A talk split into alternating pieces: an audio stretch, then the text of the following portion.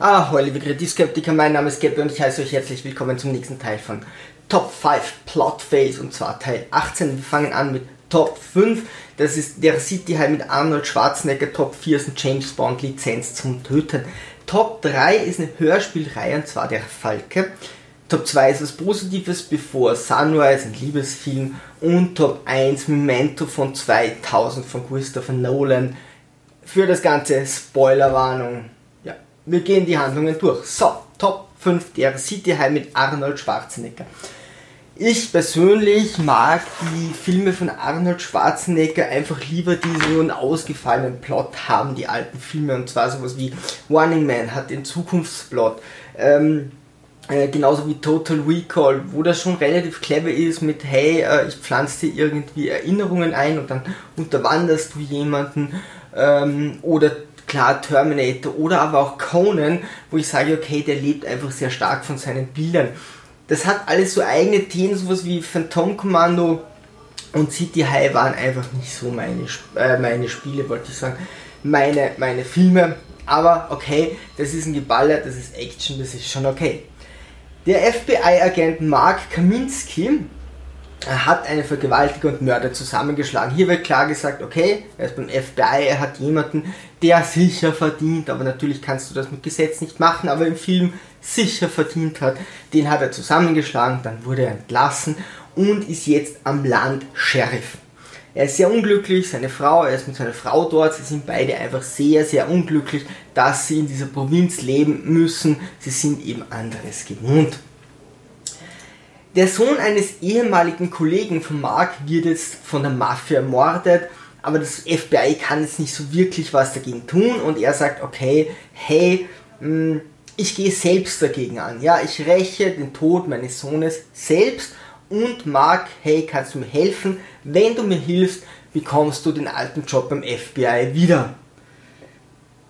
Jetzt ist es plötzlich so einfach, oder wie? Also, ey, sorry, aber ey, sie sind beste Freunde, ja warum hätte er den Job nicht so ohnehin gegeben, ja, und dann später gesagt, mein Sohn wurde getötet, hilfst du mir, hätte natürlich gemacht. Also, hier wird gesagt, Schwarzenegger ist total unglücklich und muss am Land leben und dann wird äh, ein Sohn eines Kollegen ermordet und dann sagt er so, okay, passt, du bekommst deinen Job wieder. Der muss dafür nichts aufgeben oder so. Wenn man sagt, okay, das wäre so hart an der Grenze, ihr werdet sehen, das Drehbuch ist sehr einfach geschrieben. Ja? Also plötzlich kann er ihm eben diesen Job wieder zurückgeben. Jetzt muss sich hier Mark ähm, muss seinen Tod vortäuschen. Ja, was dann mit seiner Frau passiert, wird überhaupt nicht mehr gesagt. Er muss seinen Tod vortäuschen.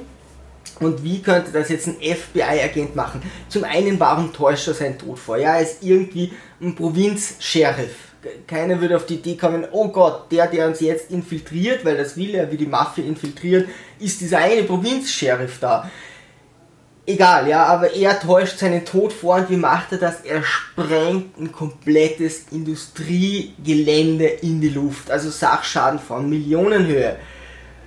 Ja, Wort, ernsthaft, ich meine, dem fällt nichts anderes ein, als seinen Tod so sofort vorzutäuschen, als einen riesen Komplex in die Luft zu sprengen. Ja, ich weiß schon, warum der vom FBI gefeuert wurde. Okay, jetzt ist Mark tot und kann die Gegner unterwandern ja, und kommt eben denen immer näher und näher. sind in diesem Film wirklich sehr viele Schießereien. Ja? Also, sie schießen wirklich sehr viel aufeinander. Und da muss man sagen, es wird immer gleich geschnitten. Schwarzenegger ist in Deckung. Schwarzenegger kommt aus der Deckung raus, cut, sein Gegner schießt, trifft nicht, K, also Cut zu Schwarzenegger, der Gegner trifft nicht. Schwarzenegger dreht leicht seinen Kopf nach links oder rechts, damit ist er der Kugel natürlich ausgewichen. Dann schießt Schwarzenegger und der andere ist tot. Also Schwarzenegger kommt raus, Cut, der andere schießt, Cut trifft nicht, Schwarzenegger schießt, Cut, der andere ist tot. Klar, also Schwarzenegger bietet ja kaum Trefferfläche, der ist ja nicht groß oder hat irgendwie eine äh, ne, ne Schulterbreite, nö, nö. Den kann man schon leicht mal verfehlen es ist handwerklich ein unglaublicher Murks. Also das Drehbuch ist echt schnell geschrieben und hier Regie und Schnitt sind eine verdammte Katastrophe, ja. Also wer hat sich diese Dramaturgie der Spannungskurve überlegt? Ich komme raus aus der Deckung, der andere schießt auf mich, ich schieße, der andere stirbt, mir passiert nichts. Aus nächster Nähe teilweise. Die stehen teilweise zwei Meter voneinander entfernt und der andere trifft nicht. Und Schwarzenegger schießt nicht sofort zurück, sondern durch diese Cuts dauert es in drei Sekunden, immer so drei Sekunden, bis Schwarzenegger dann antwortet und der schafft es nicht, oder gefüllte zehn Sekunden in dieser Zeit Schwarzenegger zu erschießen. Top 5, äh, Top 4, Top 4. Lizenz zum Töten von 1989, James Bond Film. Ähm, der ist auch unglaublich schlecht geschrieben. Also, boah, wirklich, wirklich schlecht geschrieben. Die Freundin des Bösen geht fremd, obwohl sie weiß, dass ihr Lava dann getötet wird und sie wird ausgepeitscht. Also der Bösewicht sagt so, ja, okay, ich habe da so ein nettes Mädchen, der, die geht öfters fremd und dann töte ich ihren Lava und peitsche die aus, wird sie schon drauf stehen und, und ja, dann sind wir wieder zusammen. Und das wird das Bond-Girl. Das ist doch kein Charakter für ein Bond-Girl. Drehen sich die nicht immer doch eher zum Guten? Ich meine, was ist das für eine Biatch, wenn die mit irgendwelchen Leuten schläft, wo sie dann weiß, ihr Ex oder ihr, ihr, ihr Freund tötet die dann? Okay, gut, äh, ist äh, sicher eines der unsympathischsten Bond-Girls, meiner Meinung nach. Bond äh, erfährt jetzt Felix Leiter, sein Freund beim FBI. Felix Leiter ist schwer verletzt worden, Bond will ihn rächen. M sagt natürlich, nein, du darfst ihn nicht rächen. Meistens macht man das, weil man weiß, dann suspendiert man ihn, ja, sagt, oh, du willst den rächen, das darfst du nicht, wir suspendieren dich und ich weiß eh, du machst es dann von dir aus und wir müssen den Auftrag nicht geben, ja. Äh, das kommt bei Bond tatsächlich öfters vor, dass er unter der Hand so einen Auftrag kriegt und dann eigentlich entlassen wird. Kommt wirklich mehrmals vor. Einmal mit äh, äh, beim jetzigen Bond, äh, bei Daniel Craig und einmal auch beim äh, Bond davor, da ist es dann auch so, okay, sie entlassen ihn und dann muss er eben in Inkognito quasi arbeiten. Ähm, wie dem auch sei, hier sagt dann der Chef, okay, geben Sie mir Ihre Waffe, das ist ganz normal. Hm, so ein Geheimagent wird ja wohl wissen, wo er sich eine neue Waffe besorgt. Bond nicht. Also der Bond in dem Teil weiß es nicht und besteht darauf, seine Waffe zu behalten, kämpft gegen seine eigenen Leute. Er will einen seiner Reihen quasi, ja, ein Freund, der halt beim FBI ist, nicht beim MI6, aber trotzdem will er einen Freund helfen und dadurch greift jetzt seine eigenen Leute an, die eröffnen das Feuer auf Bond klar, er möchte mit seiner Waffe weg, dann muss man ihn schon erschießen. Dann schießen die auf ihn und dann entkommt er. WTF! Äh, ich meine, da geht Bond her und sagt, ja, okay, da hast du meine Waffe, geht gemütlich raus, ja, und draußen geht er zum nächsten Händler, kauft sich zwei Waffen und die Sache ist gut. Warum sollte der einen Kampf unter Kollegen riskieren, eine Schießerei? Und warum schießen die? Weil er mit seiner Waffe weg will. Als würde er keine selber finden. Ah, das ist ja eine Katastrophe. Das ist ja eine vollkommen bescheuerte Szene. Bond will die Verbrecher angreifen, braucht Hilfe und fragt das Bond-Girl, hilfst du mir? Und sie sagt, nee, bist du narrisch, bist du verrückt? Ich weiß ja, was mein Freund tut mit meinen Lovern. Äh, nee, nee, nee. Also sie, sie sagt eindeutig, sie will nicht helfen. Dann sagt Bond, na flieg mich wenigstens hin. Also Bond versucht sie wirklich in diese Gefahr zu bringen und sagt aber, okay, dann flieg mich nur hin. Dann fliegen sie hin und sie sagt, darf ich dir helfen? Und er sagt, nein, das ist ja viel zu gefährlich für dich. Hä? Was? Haben die Schreiber vergessen, was sie ein paar Zeilen vorher geschrieben haben, was ist auf dieser Fahrt passiert, ja, während sie die ganze Zeit den Flugstick in der Hand gehalten hat. Keine Ahnung, ja. Aber da reicht die Aufmerksamkeitsspanne vom Drehbuchautor noch nicht mal über fünf Minuten, wo sie vorher sagen, sie will auf gar keinen Fall Bond helfen und dann bettelt sie ihn an und er sagt, du darfst mir auf gar keinen Fall helfen, weil das ist viel zu gefährlich. Bond bekommt von Q am Einsatzort Ausrüstung. Bond, also Q macht das jetzt im Geheimen, weil Bond ist ja noch äh, ähm, ähm, freiwillig, ja, also die schießen ja auch auf ihn von der eigenen Regierung, aber Q sagt, okay, ich gebe dir Ausrüstung, ja, und gibt ihm so Sprengausrüstung und Scharfschützengewehr. Bond braucht eine Sprengausrüstung und ein Scharfschützengewehr, aber natürlich äh, darf das nicht auffallen. Also bringt ihm jetzt Sprengutensilien, die sind aus Zahnpasta und Zigaretten getarnt, ja? Und das Scharfschützengewehr ist als Kamera getarnt. In keiner Szene ist diese Tarnung wichtig. Es gibt keine Szene, wo er nicht hätte mit dem Scharfschützengewehr hinlaufen können oder mit dem Sprengstoff. Die gibt es einfach. Es ist nur weil es Bond ist, müssen die Sachen getarnt sein, ja. Er kämpft eh schon offensichtlich gegen die Gegner, ja. Sonst bauen sie es zumindest so ein, dass es Sinn macht. Aber hier gegen Ende noch sagen, du kriegst für den Endkampf Utensilien, wo du dann schon ins offene Gefecht gehst und wir tarnen die. Höchst kompliziert. Warum lässt da Q kommen? Ich meine, kann sich der nicht irgendwo vor Ort Sprengstoff und ein Scharfschützengewehr besorgen? Boah. Also, das ist mal Storywriting für einen James Bond. Hey, ich bin begeistert. Top 3, der Falke. Hörspiel von Markus Topf. Teil 1. Ich glaube, man hat die oder bekommt die noch auf YouTube gratis, die ersten zwei. Und den Rest kann man sich dann kaufen, wenn es einem gefällt. Oder ein Freund von mir hat es auf Audible geshared. Das kann auch sein. Ich glaube aber, es gibt es irgendwo gratis. Ähm, Teil 1, der versunkene Tempel, das geht so ein bisschen in die Indiana Jones Richtung, in der schon jetzt Zeit, also da, wie es gemacht wurde. Und das ist halt so ein cleverer Typ, ja, okay. Der versunkene Tempel. Ein Tsunami legt im Meer einen Tempel teilweise frei. wie genau macht er das? Wie, wie legt ein Tsunami im Meer einen Tempel frei? Also entweder hat er so viel Wasser ans Land rausgebracht, das nicht mehr zurückgekommen ist, dass der Meeresspiegel weltweit gesunken ist und dadurch ist dieser Tempel freigelegt. Oder er wirbelt die ganze Zeit drumherum und hält das Wasser. Wie kann ein Tsunami im Meer einen Tempel freilegen? Also es ist nicht so gesagt unter Wasser ähm, der Sand geht weg. Zumindest habe ich das nicht so verstanden, sondern der guckt dann raus oder so. Ja, wie das auch immer geht. Und wie immer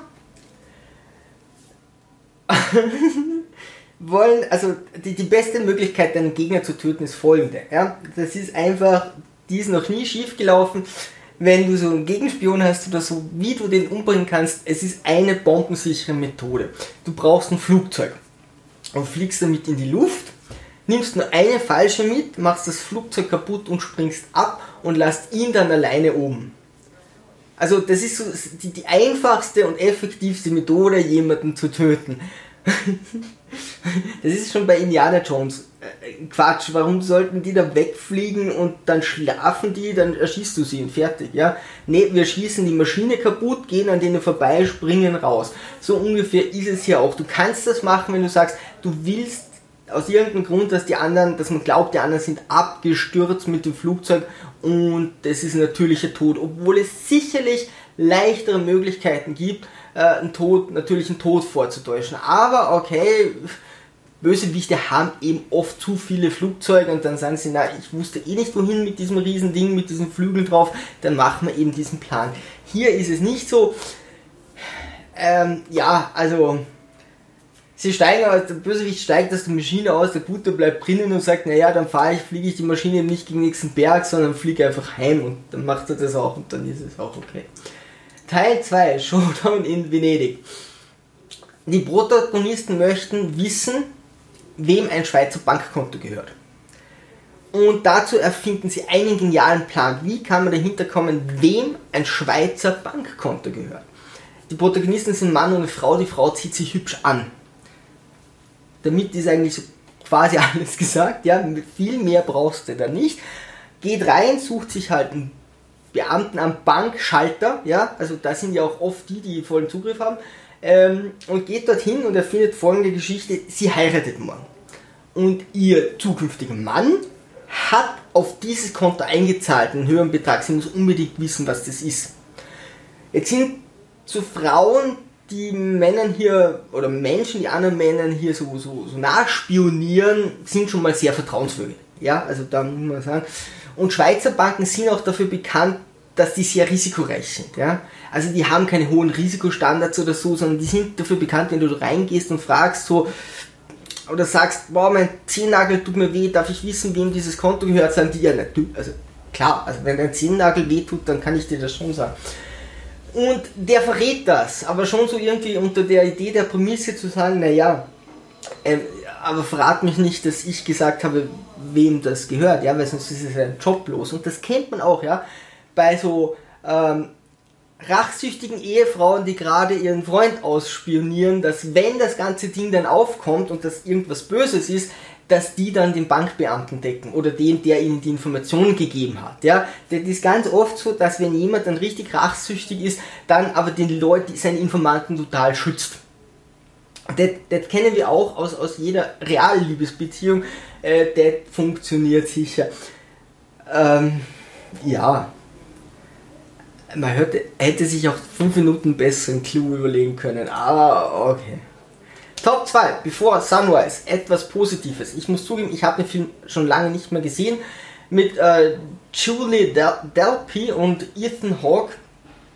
Ähm, und es mag sein, dass der schlecht gealtert ist, ja. Äh, ich ich habe den so in Erinnerung. Ich saß als Teenager in meinem Zimmer, habe fern geguckt, wollte noch einmal umschalten und dann schlafen gehen, schalte um und bleib bei diesem Film hängen. Er spielt in Wien, sie ist aus Frankreich, er glaube ich aus Amerika. Sie lernen sich da zufällig kennen, sie reisen am nächsten Tag weiter und verbringen eben diesen einen Tag und diese eine Nacht miteinander. Und es baut sich so eine Romanze auf und was ich eben sehr schön finde, ist eben, dass du nicht hier das klare Happy End hast mit, okay, gut, morgen heiraten wir und bekommen zehn Kinder, sondern es geht so, es bleibt alles relativ in der Luft. Wer schon öfters dieses Format geguckt hat, wird vielleicht dahinter gekommen sein, ich, wenn ich Liebesfilme überhaupt ertrage, dann nur, wenn die zum Schluss am Ende ein bisschen melancholisch sind, ein bisschen offen sind, wenn es nicht einfach dieses Hollywood-Ende ist. Ich habe das in sehr guter Erinnerung, mag sein, dass die sehr getrübt ist. Ich werde mir den nochmal ansehen, aber hey, wenn ihr den kennt, ich bin sofort in die Fortsetzung damals ins Kino gegangen, mochte ich auch, war natürlich nicht mehr das gleiche. Wenn ihr den kennt, schreibt mir in die Kommentare, was ihr davon haltet. Würde mich super interessieren. Top 1, Memento von 2000 und zwar von Christopher Nolan. Das ist schon ein Geniestreich. Ähm, ich habe mir das jetzt nochmal überlegt und ich würde sagen, man würde den heutzutage ein bisschen anders machen. Ja? Die Prämisse ist cool, die Grundidee ist cool, auch Shattered Island mit Leonardo DiCaprio geht so in diese Richtung. Was die Grundprämisse betrifft, ja, das finde ich eigentlich relativ cool, aber der Film hat gewisse Sachen, ah, die machen ihn jetzt, also die lassen ihn schlecht altern. Auch diesen Film lassen sie, oder diesen Film lassen sie schlecht altern.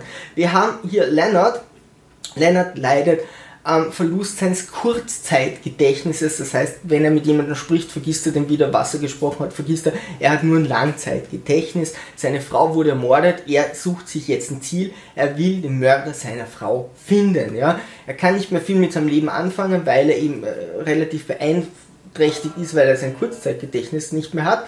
Also sucht er den Mörder seiner Frau. Erzählt auch immer eine Geschichte er war Versicherungssachverständigen äh, und hat dort äh, mit einem Fall zu tun gehabt, an dem orientierte sich, das war auch jemand, der hat sein Kurzzeitgedächtnis verloren. Weder seine Frau noch, noch er Sachverständigen, also die Frau des Mannes und er Sachverständigen, hat, haben das geglaubt. Und die Frau wollte das testen. Der Typ hatte ihm eine Spritze gegeben und musste sie halt jeden Tag äh, äh, spritzen, glaube ich, Insulin oder so.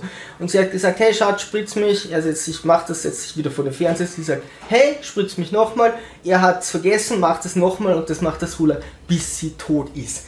Am Ende kommt, oder am Ende kommt man drauf, dass das keine Geschichte ist, sondern äh, Leonard das wirklich gemacht hat bei seiner eigenen Frau. Das heißt, er ist der Mörder seiner Frau. Und er sucht sich jetzt irgendein Ziel. Er sucht sich so einen Wahn, in dem er sich stürzt und macht lieber das, weil es immer noch besser ist, als damit zu leben, dass er seine Frau getötet hat. Hm? Und der Film läuft rückwärts. Das heißt, man, sieht die letzte Szene, die vorletzte Szene, die vorvorletzte Szene. Somit weiß der Zuschauer nicht, weiß auch nicht mehr als Leonard.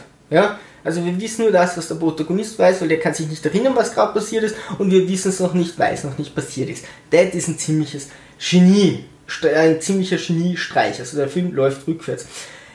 Die Protagonisten sind jetzt gegen Leonard und vor allem Teddy oder gegen Leonard, ja, unter Anführungszeichen. Teddy hilft ihm vielleicht noch so ein bisschen, aber Teddy sagt jetzt, gut, wenn der eh schon einen Mörder sucht, dann lenke ich den auf richtige Gewaltverbrecher oder Verbrecher, damit Leonard die tötet. Ja, dann hat Entschuldigung, dann hat sein Leben wenigstens Sinn, dann kann ich seinen Hass reflektieren, fokussieren und er, er, tötet, okay, Selbstjustiz, aber das ist bei dem Film auch nicht mehr in Frage zu stellen.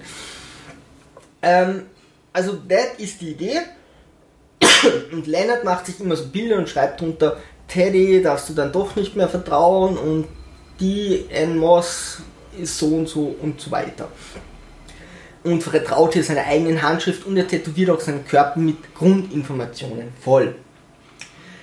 Jeder unterordnet sich. Also wirklich jeder, der ähm, der Typ, der irgendwie ihm das Zimmer vermietet, will ihn dann abzocken, dass er das Zimmer zwei, dreimal zahlt, aber unterordnet sich ihm. Anne Moss unterordnet sich ihm. Teddy unterordnet sich ihm. Es gibt keinen Grund, warum der Typ auf so ein Podest gehoben wird. Ja? Er ist nicht übermäßig stark, der beste Kämpfer oder, oder hat eine Waffe und bedroht sofort alle Menschen. Ja? Also er ist nicht oder, oder, oder psychopathisch, dass er sprunghaft aggressiv wird, sondern die unterordnen sich ihm einfach nur so das verstehe ich nicht so ganz, weil der ist ja in einer, Defis also in, in, in einer äh, Position, wo er eigentlich, in einer sehr defensiven Position, wo er eigentlich äh, sich schwer tut, rauszukommen, ohne sich dauernd dabei unwohl zu fühlen, weil er könnte gerade einen Fehler gemacht machen und er weiß es nicht. Trotzdem unterordnen sich die ihm in einem brutalen Ausmaß. Protagonisten tun auch immer so, als würden sie ihn zum ersten Mal sehen und nichts von seinem Zustand wissen. Und dann sagen sie so, ja, ich weiß es eh, das würdest du nicht tun. Du würdest hingehen und sagen, hey, wir kennen uns, da und da ist ein, das Foto von mir, ich weiß von deinem Zustand. Und nicht jedes Mal so Zähne ziehend.